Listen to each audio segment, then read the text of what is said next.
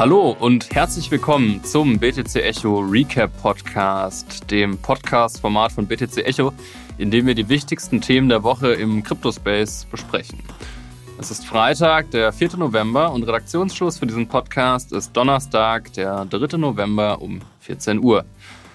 Mein Name ist David Scheider und heute mit dabei, wie auch schon in der letzten Woche, Chefredakteur von BTC Echo, Sven Wagenknecht. Moin Sven, alles gut? Moin David, danke. Jawohl. Hoffe bei dir auch. Ja, immer. ähm, wie immer gilt unser Disclaimer auch heute. Dieser Podcast stellt keine Anlageberatung dar. Keine hier getätigten Aussagen sollen als explizite Kauf- oder Verkaufsempfehlung für Vermögenswerte verstanden werden. Wir geben hier lediglich unsere Meinung wieder. Und das ist äh, auch ganz wichtig für unser Thema später. Da reden wir nämlich um äh, Mining-Aktien.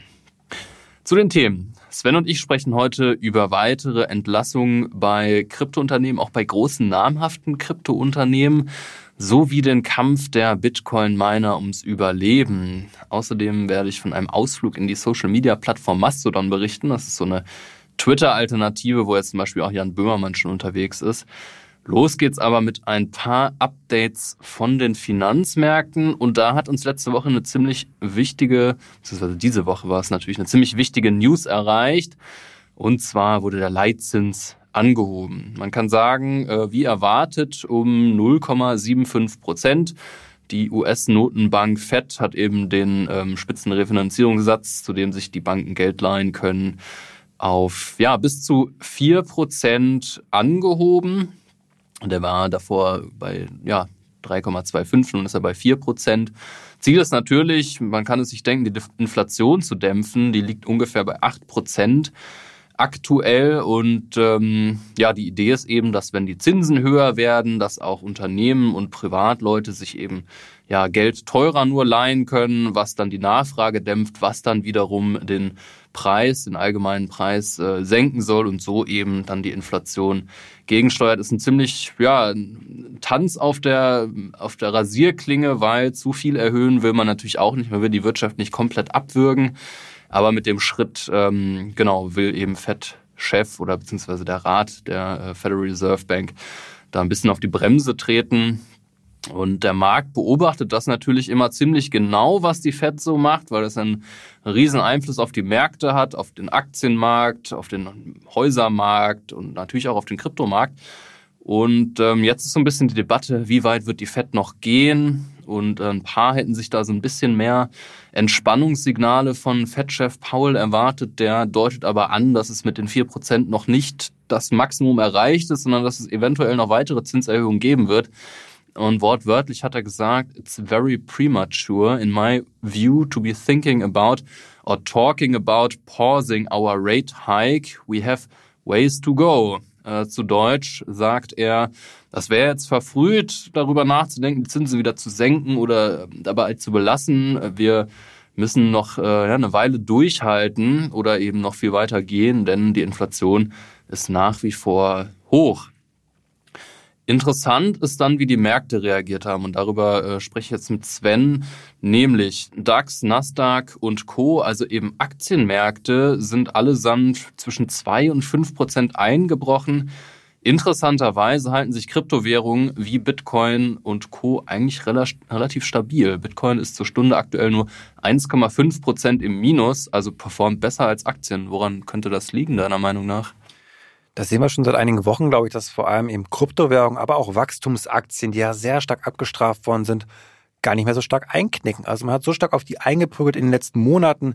Die Kurse sind so stark zusammengebrochen, dass ich glaube, wir hier schon inzwischen so eine Art ja, Resignation auch sehen, dass wir eine Art Bodenbildung sehen und es einfach nicht mehr so viel weiter runtergeht, weil, glaube ich, viele Kryptowährungen wie auch Tech-Aktien gut bewertet sind, wo einfach viele Investoren sagen, nein, also noch viel günstiger sehe ich jetzt einfach nicht. Natürlich kann das mal passieren durch die ganzen Makro-Events, dass die Kurse nochmal runterrasseln. Aber von der fundamentalen Seite und viele Investoren versuchen ja eben fundamentale Entscheidungen zu treffen, sagen, glaube ich, viele, nö, das ist jetzt ein guter Preis und das halte ich jetzt auch. Gerade die großen Investoren, glaube ich, die jetzt sehr professionell rangehen, also auch die institutionellen Investoren, die jetzt vielleicht nicht ganz so ganz so stark herrengetrieben sind. Also die sind auch herrengetrieben, das muss man dazu sagen. Die sind nicht viel besser immer als die Retail-Anleger, sind etwas rationaler dann doch nochmal von ihren Mechanismen her. Und ähm, ich glaube, dass von deren Seite einfach dann auch eine Nachfrage jetzt kommt. Und das finde ich sehr positiv, ähm, zu sehen, dass man sich hier gut hält. Und ich glaube nicht, dass was du gerade oder was John Paul gesagt hat, dass das jetzt so weitergeht bei den Zinsen. Ich glaube, das ist meine persönliche Meinung,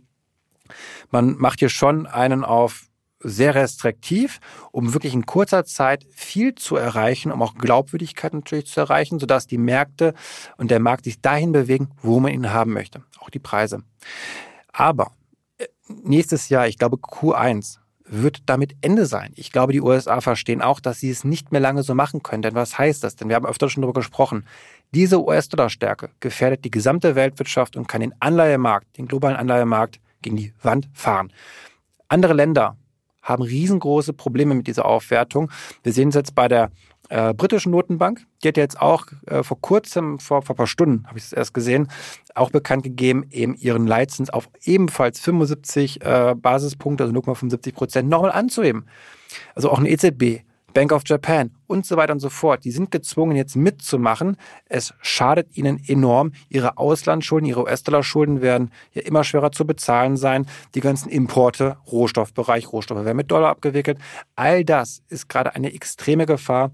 Auch intern für die USA, nicht nur was das Auslandsgeschäft angeht, auch die, der Häuselmarkt, der Markt der Häuselbauer da finden kaum noch Transaktionen statt. Das sind Zustände wie nach der Finanzkrise 2008. Das geht nicht ewig so gut. Das heißt, ich glaube daran, dass wir im Q1 eine Lockerung sehen werden. Und mit dieser Lockerung glaube ich auch daran, dass wir eine kleine Rallye sehen werden. Und diese Rallye wird als erstes dann vor allem bei den Technologiewerten, bei den Cashflow-losen Assets wie den Kryptowährungen starten.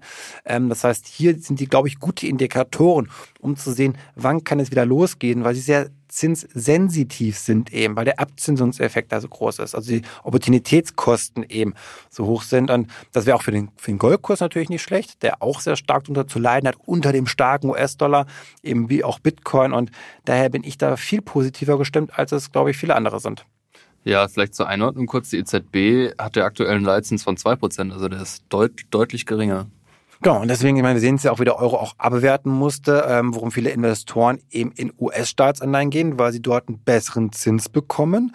Äh, von der Sicherheit gilt die US-Staatsanleihe als die sicherste der Welt. Also ähm, das ist eigentlich dann ja, da, dadurch kriegen auch andere Staaten immer weniger Geld von ausländischen Investoren, weil die sagen, ich gehe lieber in die USA. Ja. Ja, spannende Zeiten auf jeden Fall, auch mit Blick so ein bisschen auf Südeuropa. Ähm, ja, lasst uns zum nächsten Thema gehen. Wir sprechen über ähm, ja, so ein paar Personaländerungen. Was ich überraschend finde, ist, dass der BitMEX-CEO Alexander Höppner, auch ein bekanntes Gesicht, ähm, also ein Deutscher, der vorher bei der Börse Stuttgart war, der ist jetzt plötzlich nicht mehr CEO, wurde gegangen, ist gegangen, man weiß es nicht so genau. Vielleicht hast du da ein paar mehr Infos. Äh, leider nicht in dem Fall, aber ich bin auch relativ schockiert, muss ich sagen, weil ähm, als man ihn geholt hat, das war natürlich schon auch so ein Zeichen, da kommt jetzt der Vorstand einer ehemaligen deutschen Börse, der steht natürlich für Seriosität, für Regulierung und gerade das war bei BitMEX ja ein großes Thema, eben sich hier ja konform zu positionieren für die neuen regulatorischen Bedingungen. Und das wäre eine Aufgabe vom Alexander gewesen, eben das ja, dieses neue Zeitalter zu führen, sag ich mal, von den chaotischen wilden Westen hin zu einem ja angesehenen Finanzinstitut. Und ja, vor allem weil BitMEX auch so eine Geschichte hat, ne? Vorher ja. von Arthur Hayes gegründet als Unternehmen, was ständig gegen US-Recht verstoßen hat, weil alle sich irgendwie über die Maßen verhebelt haben und so. Ja, das war ganz lustig. Ich kann mich erinnern, der Podcast ist schon länger her, den wir mir aufgenommen haben. Da ging es unter anderem die Bestechungswitze von Arthur Hayes. Der hat da mal auf einer Konferenz gesagt, ja, wir sind ja auf den, glaube ich, Seychellen oder irgendeiner ich weiß nicht, ob Seychellen war auf jeden Fall so eine Offshore-Jurisdiktion, weil hier kann man die Beamten ja mit Kokosnüssen bestechen. Also das Slightly racist auch. Das war, ja, das war Panama auf jeden Fall, das war natürlich eine Aussage in der Öffentlichkeit, das zu seiner Compliance-Verhalten zu sagen. Ja unfassbar einfach nur. er war dann irgendwann auch auf der Flucht gewesen dann. Und ja, dann gab es halt den, in diesen Neustadt, nennen wir das jetzt mal bei BitMEX. Weil BitMEX war ja schon ein gigantischer Player, was den Futures-Handel gerade betraf. Da waren die ganz, ganz groß, über ein Drittel Marktanteil. Und nun ist es vor allem FTX. Ja, FTX verdrängen die anscheinend gerade im Futures-Handel. FTX hat halt einfach viel, viel, viel mehr Geld. Und das zeigt sich gerade natürlich als Riesenvorteil in so einer Marktphase. Die müssen keine Leute entlassen, die kaufen eher noch hinzu.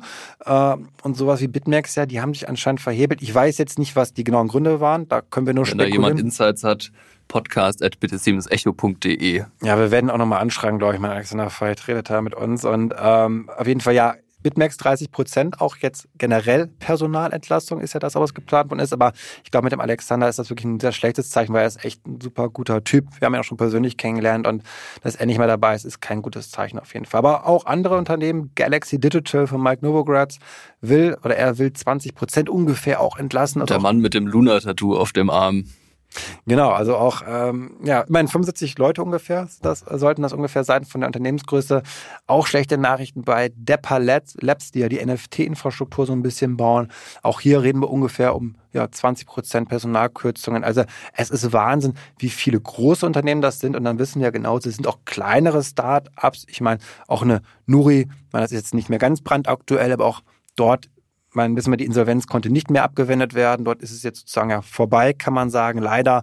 Ähm, es wird keinen zweiten Anlauf mehr geben, keine ja, Sanierung mehr. Und da sind auch ja knapp in der Spitze zumindest, nicht mehr gegen Ende, aber in der Spitze auch fast 200 Leute gewesen in Berlin. Mhm. Also Wahnsinn einfach, was hier für Menschen, ja. Ein Aushängeschild auch, so der Berliner Kryptoszene, ja. Ja, und auch wenn nur natürlich nochmal deutlich kleiner ist als irgendwie eine, eine Bitmax oder der Palabs, aber trotzdem, das sind echt viele Menschen gerade, die aus diesem Sektor jetzt ja ihren, ihren Job verlieren und wir hatten eine große Stärke für eine Binance oder FTX. Die gewinnen gerade Marktanteile. Wer Geld hat, ist der King. Aber ähm, das Problem, was ich auch sehe, ist, dass wenn jetzt mal wieder ein Bullrun kommt, vielleicht irgendwann nächstes Jahr, dann fehlen wieder die Leute. Wir haben eine permanente Situation, dass wir entweder viel zu viele Menschen haben in diesem Sektor, also wirtschaftlich gesehen jetzt, dass es nicht mehr sich rechnet, ja. oder viel zu wenige Menschen. Es fehlt komplett mal so eine gesunde Personalsituation, dass man einfach mal über Monate, nur für ein paar Monate damit arbeiten kann und nicht entweder ja unter Wasser ist äh, in irgendeiner Form. Und so ein bisschen erinnert mich das auch vielleicht an die, wenn wir am Flughafen sind, wenn man bin jetzt viel geflogen letzter Zeit, dann ja, fehlt oft das Bodenpersonal. Und die hatte man ja auch bei Corona in Situationen entlassen. Und jetzt kriegt man nicht mehr schnell genug die Leute jetzt rein irgendwie auch. Und so eine ähnliche Situation haben wir teilweise auch bei Krypto gehabt. 2017 kann ich mich erinnern. Großer Hype. Alle haben eingestellt, skaliert wie bescheuert. Dann ist die ICO-Blase damals geplatzt die Menschen wurden entlassen. Genauso wie sie heute auch entlassen werden. Ähm, nur, dass die Dimensionen heute noch um ein Vielfaches größer sind, natürlich an guten Menschen. Ich hoffe, ich hoffe wirklich, dass diese Menschen jetzt dem Sektor irgendwie erhalten bleiben, dass sie jetzt nicht sagen, Krypto packe ich nicht mehr an, ich mache was ganz anderes, weil das wäre echt so eine Art Brain Drain irgendwie innerhalb äh, von einem Sektor zu einem anderen Sektor, der echt schade wäre. Und ich hoffe, dass die sich ja, dass sie irgendwo unterkommen und dann auch neue Unternehmen vielleicht auch gründen. Ich würde aber auch sagen, David, es gibt ja noch einen Sektor im Kryptobereich, der ganz, ganz besonders nochmal eine Sonderfunktion mhm. einnimmt, nämlich, ihr könnt es vielleicht schon ahnen, welche Branche ich jetzt meine, nämlich die Branche der Miner, der Bitcoin-Miner mhm. vor allem. Und da hatten wir schon viel darüber gesprochen auch und da spitzt sich das Ganze ja zu. Wie sehr, David? Ja, in letzter Zeit ist das so ein bisschen so unser Lieblingsthema geworden, aber auch zu Recht. Also meiner Meinung nach gibt es gerade wenig ähm, spannendere Felder im eh schon spannenden Bitcoin-Sektor als das Mining. Und ähm, da geht eigentlich einer nach dem anderen fast pleite, wenn nicht pleite. Aktuell trifft's Argo Blockchain und Core Scientific. Das sind beides bei Nasdaq gelistete Miner, die eben ja diese toxische diese toxische Mischung aus hoher Hashrate, hohen Strompreisen und geringen Bitcoin-Kursen eben nicht mehr packen. Es ist nicht überraschend. Aber wie stark der Fall ist, ähm, also wie sehr sich auch so diese Bitcoin-Zyklizität oder wie auch immer man dieses Wort äh, schreibt, ähm, auf, auf große Unternehmen, auch börsengelistete Unternehmen auswirkt, ist schon heftig. Ähm, wir haben uns im Vorfeld ja mal die Aktienkurse beispielsweise von Argo Blockchain angeguckt. Das ist also 2000er Internetbubble ist nichts dagegen. Das ist wirklich der Wahnsinn. Die sind da von Penny-Stock-Bereich in bis 50 Dollar irgendwie hoch. Also eine Verhundert-, eine Vertausendfachung des Aktienkurses, der Wahnsinn. Marktkapitalisierung von Argo Blockchain war im Milliardenbereich aktuell 41 Millionen. Da ist jedes zweite Berliner Startup höher bewertet. Also es ist der Wahnsinn. Ähm, wir waren gerade bei Argo, das ist auch ein Unternehmen, was sich noch so ein bisschen an den letzten Strohhalm klammert. Die haben jetzt versucht, noch ein bisschen Geld durch Fremdkapital aufzunehmen, haben, wollten Kredite ähm, aufnehmen, aber die sind leider so schlecht in der Bilanz, dass keiner das gezeichnet hat. Die haben das Geld nicht bekommen. Und ähm, jetzt können sie eigentlich noch eins machen, nämlich alle Bitcoins verkaufen, die sie gemeint haben da gibt's jetzt noch nicht den abschließenden Geschäftsbericht von Q3, aber in Q2 hat man schon gesehen, die haben auch mehr Bitcoin verkauft, als sie gemeint haben, was für ein Miner sehr ungewöhnlich ist. Das machen die nicht, wenn es nicht sein muss. Die wissen ja auch, Bitcoin ist eigentlich ein Sparmittel, digitales Gold und die versuchen natürlich nur so viele zu verkaufen, wie sie müssen. Und wenn sie eben mehr verkaufen, dann heißt das, denen geht's ähm, nicht so gut. Dann, ja, zweite Miner, den es aktuell getroffen hat, ist Core Scientific. Auch ähnliche Marktkapitalisierung, auch Penny Stock mittlerweile, ich glaube irgendwie 10 Cent je Aktie, auch massiv eingebrochen und, ähm, und auch spannend. Das hat unter anderem auch eben mit, mit Celsius zu tun. Da haben wir in der Vergangenheit häufiger drüber geredet, jetzt kurzfristig nicht mehr, weil Celsius auch längst pleite ist, dieser Landing-Dienst. Offensichtlich waren da auch Miner involviert. Also wir haben dann auch diesen Ansteckungseffekt im Bitcoin-Markt und ähm, jetzt bleibt denen eigentlich nur noch übrig, ähm, ja, auf ein Wunder zu hoffen. In anderen Worten, Bitcoin-Bullrun, weil das ist eigentlich die einzige Variable, die realistischerweise gerade sich irgendwie ändern kann. Die Hashrate wird jetzt nicht von heute auf morgen um die Hälfte einbrechen. Der Strompreis wird vermutlich auch nicht günstiger werden, sondern eher teurer. Aber ein Geldgeber könnte vielleicht doch noch kommen. Also ich glaube, es ist vor allem ein Spiel auf Zeit. Also das ist ein Riesenzock, glaube ich. Wer jetzt überlegt, da noch einzusteigen, der sollte das Geld erstmal abschreiben. Aber natürlich, es gibt schon Optionen. Angenommen, man schafft ein paar Monate noch zu überbrücken. Angenommen, man kriegt eine kleine Finanzspritze, weil vielleicht auch ein anderer meiner sagt, ein Marathon Digital oder ein Investor, hier habt ihr nochmal, keine Ahnung, 10 Millionen, 15 Millionen, nur damit ihr die Operation noch ein paar Monate irgendwie strecken könnt. Und angenommen, dann trifft es ein, dieser Bullrun. Und dann ist man wieder profitabel, weil der Kurs so stark steigt. Nun ja, dann kann das Unternehmen von jetzt 40 Millionen, äh, das eine, vielleicht gehen die noch auf 20 Millionen runter, können aber da 2 Milliarden werden. Mhm. Wir reden über eine Verhundertfachung. Das ist möglich, diese Verhundertfachung. Das ist nicht absurd. Natürlich muss da viel zusammenkommen. Die müssten jetzt diese Monate irgendwie überbrücken und da muss der Bullrun kommen. Wenn nicht, dann, wie gesagt, glaube ich, werden diese Unternehmen pleite gehen. Dann ist das alles weg, dieses Geld. Natürlich darf man nicht vergessen, die besitzen auch noch Hardware. Das ist nicht ein reines Softwareunternehmen, wo sozusagen noch ein paar Schreibtische und Computer sind, sondern da kann man natürlich je nachdem, wie viel Mining-Hardware noch ist, auch das nochmal liquidieren, dass ein Liquidationserlös da ist um dann auch nochmal jetzt die Gläubiger oder auch die Eigentümer auszuzahlen, je nachdem. Es muss auch nicht komplett auf Null gehen. Ich glaube auf jeden Fall, ähm, es kann eine Riesenchance sein. Du hast ja schon gesagt, die Charts von damals vor, also 2020 sage ich jetzt mal, die Kurse von 2019 von einer Riot Blockchain, von einer Argo Blockchain, Marathon Digital Holdings, da waren die alle unter einem Euro. Und der Marathon war dann irgendwann bei über 50 Euro oder US-Dollar. Das heißt, die hat sich eben in dieser Zeit verfünfzigfacht. Das sind absurde Charts und das wirklich, das zeigt aber auch das gibt's ja nicht umsonst, diese Gewinne. Da steht immer wirklich mit einem Bein steht man ja äh, im Grab, kann man sagen. Also ich glaube, das muss jedem bewusst sein, aber ein Zock auf jeden Fall. Und gerade die ETFs, hier auch nochmal der Hinweis, wer geglaubt hat, ein Blockchain-ETF ist eine sichere Sache, weil es diversifizierter ist. Nein, genau das schlägt sich gerade nämlich zurück.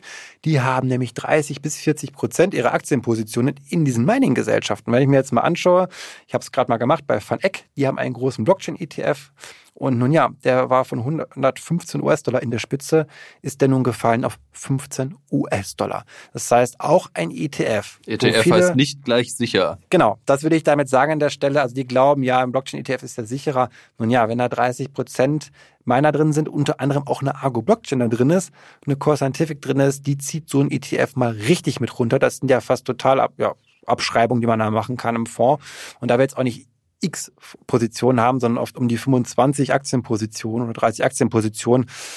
Da, da, das tut schon richtig weh. Also hier wirklich aufgepasst. Und ähm, ja, das, das Ding ist ja auch, also man kann ja auch so als Bitcoin-Investor eigentlich nur hoffen, dass die überleben, weil wenn nicht, führt das meiner Meinung nach zu mehr Zentralisierung im Mining und das ist ja schon ein Problem, weil es werden natürlich nicht alle börsengelisteten Miner jetzt pleite gehen, sondern vielleicht nur die ganz kleinen hoffentlich keine, aber eben die großen wie Marathon, die ja auch, wo BlackRock, glaube ich, hintersteht, ähm, die werden das überleben und möglicherweise eben dann die Hardware von den anderen kaufen und dann gibt es Zentralisierung. Das wollen wir eigentlich alles nicht sehen. Deswegen hoffen wir mal, dass sie es packen. Das zum einen, aber auch vielleicht ganz neue Player. Und ich meine, da haben wir auch schon viel zu gelesen, dass ob es jetzt Ölkonzerne sind, der ExxonMobil ja auch schon mal so eine Mining-Operation ausprobiert oder Staaten wie Argentinien. Also vielleicht erleben wir auch eine komplett neue Akteurssituation, dass es gar nicht mehr die klassischen Kryptominer sind, sondern vielleicht auch Staaten oder eben Ölkonzerne, Energiekonzerne, die das eben jetzt nicht unbedingt in Deutschland, aber in anderen Ländern durchaus auch machen. Das ist äh,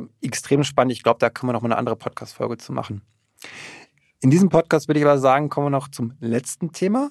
Da hast du dich mit auseinandergesetzt, diesem dezentralen Social Media Network. Ich kenne mich da gar nicht mit aus, muss ich sagen. Ich bin jetzt mal ganz gespannt, David, was du uns dazu erzählen kannst. Das heißt Mastodon. Ja, lese genau. ich gerade ab und daher erklär mich auf, bitte. Ja, ähm, Mastodon gilt jetzt als die dezentrale Alternative zu Twitter für alle, die Elon Musk nicht cool finden. Und das sind nicht zu wenige.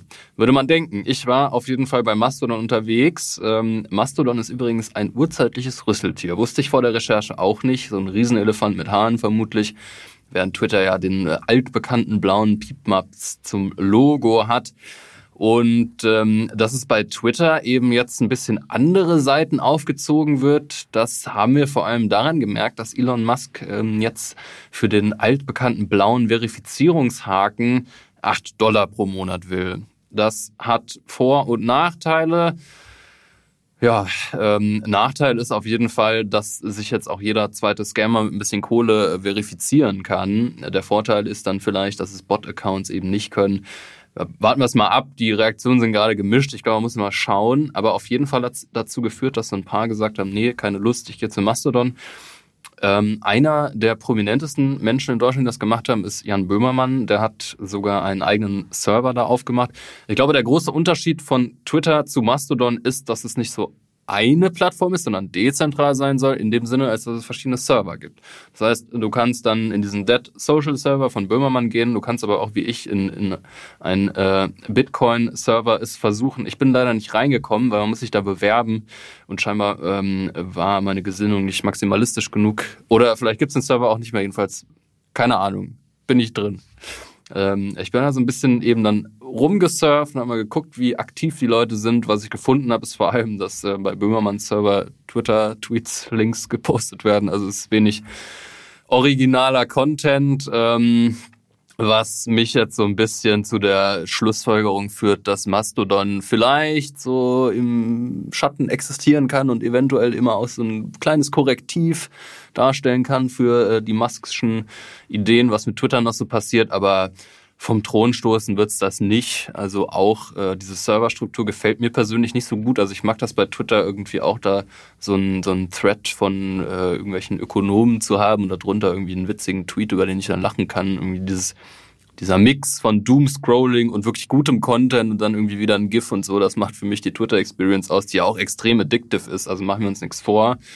Ähm, das gibt's halt alles bei Mastodon nicht. Ich fand es trotzdem interessant, da mal reinzuschauen. Äh, soll auf jeden Fall jeder mal machen, vor allem diejenigen, die jetzt Elon Musk nicht so cool finden. Ähm, ich bin da pff, so ein bisschen indifferent. Ich warte das mal ab. Habe so ein bisschen meine Hoffnung, dass äh, Elon Musk ja Kryptowährungen tiefer integriert. Vielleicht nicht gerade Dogecoin, sondern eher Lightning, wie es ja auch schon angedeutet wurde. Äh, damit lässt sich auf jeden Fall viel machen.